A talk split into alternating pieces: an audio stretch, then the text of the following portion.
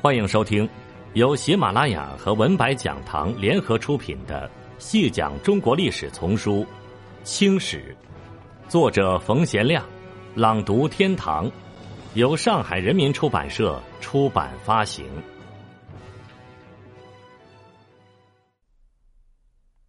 第三十九集，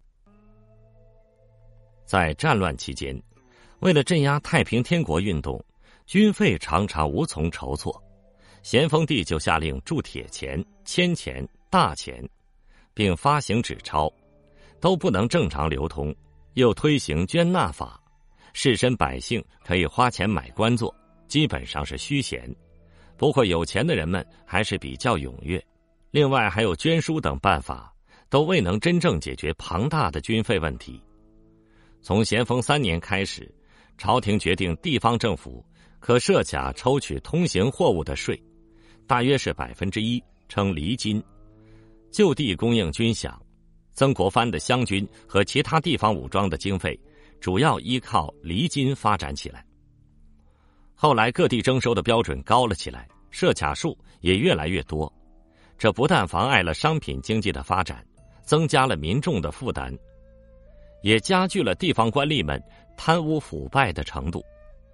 由于曾国藩、李鸿章、左宗棠等汉族官僚的竭力护持，大清王朝终于从太平天国的威胁中振作起来。但前后两次鸦片战争的打击，仍使清王朝筋疲力尽。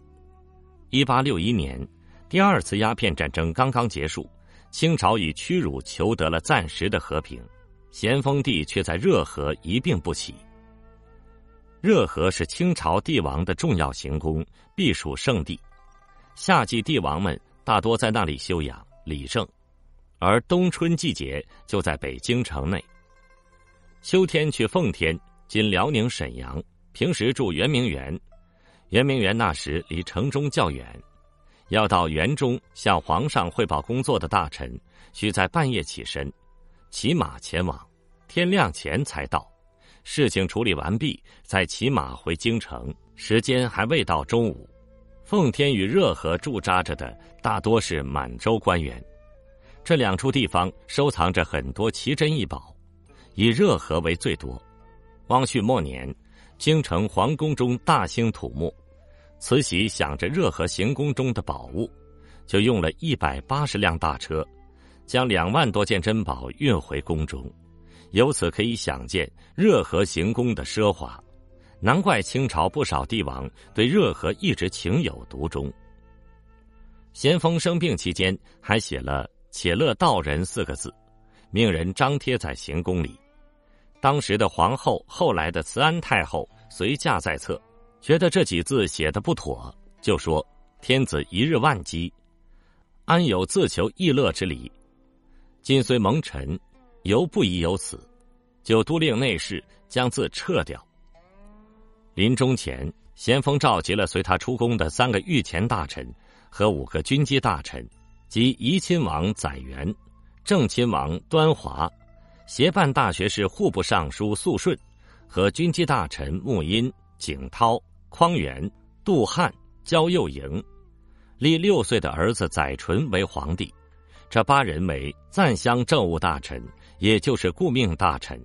次日，咸丰驾崩，这八人辅佐长子载淳为帝，改年号为祺祥，整个朝政大权就在这八人手中。在遗诏所定的八位顾命大臣中，以肃顺的实力为最强。咸丰在世时，肃顺已很受器重。肃顺善于选拔人才，在镇压太平天国起事的汉族权贵中。曾国藩、左宗棠等人就是由他选拔着用的，也因为他重用汉人，满族贵族对他产生了不满。又有人说他专横残暴，对政敌的手段十分毒辣。热河掌政的这一派势力，与留守北京跟洋人议和的恭亲王奕欣一派，产生了权力之争。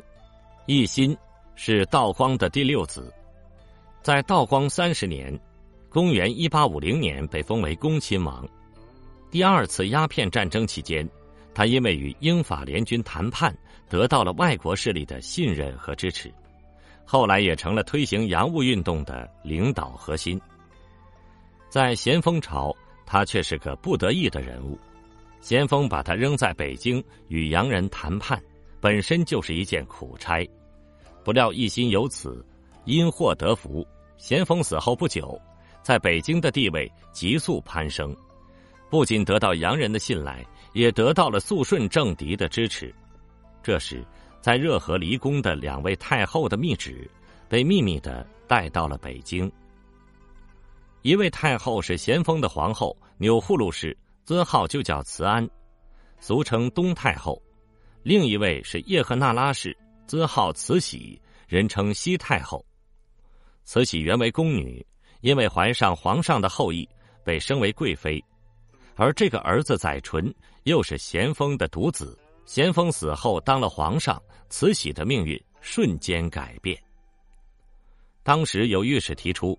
因新皇上年幼，要两位太后垂帘听政，这个提议却遭到了肃顺等人的强烈反对，这让慈禧极不愉快。慈禧先让仁厚的慈安相信肃顺这帮人会图谋不轨，然后让慈安同意送密信到北京的奕欣那里，召他来热河商议大事。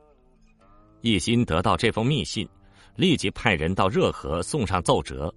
说是要觐见皇上，肃顺等人不想让奕欣来，就用留守北京责任重大为理由驳了下去，却未能成功。肃顺又以叔嫂之间不便通问的礼法为由，阻止奕欣与两位太后见面，仍未成功。至于奕欣与太后们怎么见上面，说法较多。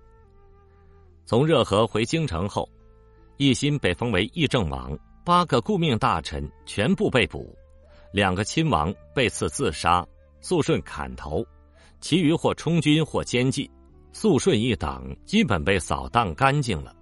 新皇上的年号也从祺祥改成了同治，意思就是两位太后共同执政，从此延续了同治、光绪两朝四十七年的垂帘听政历史开始了。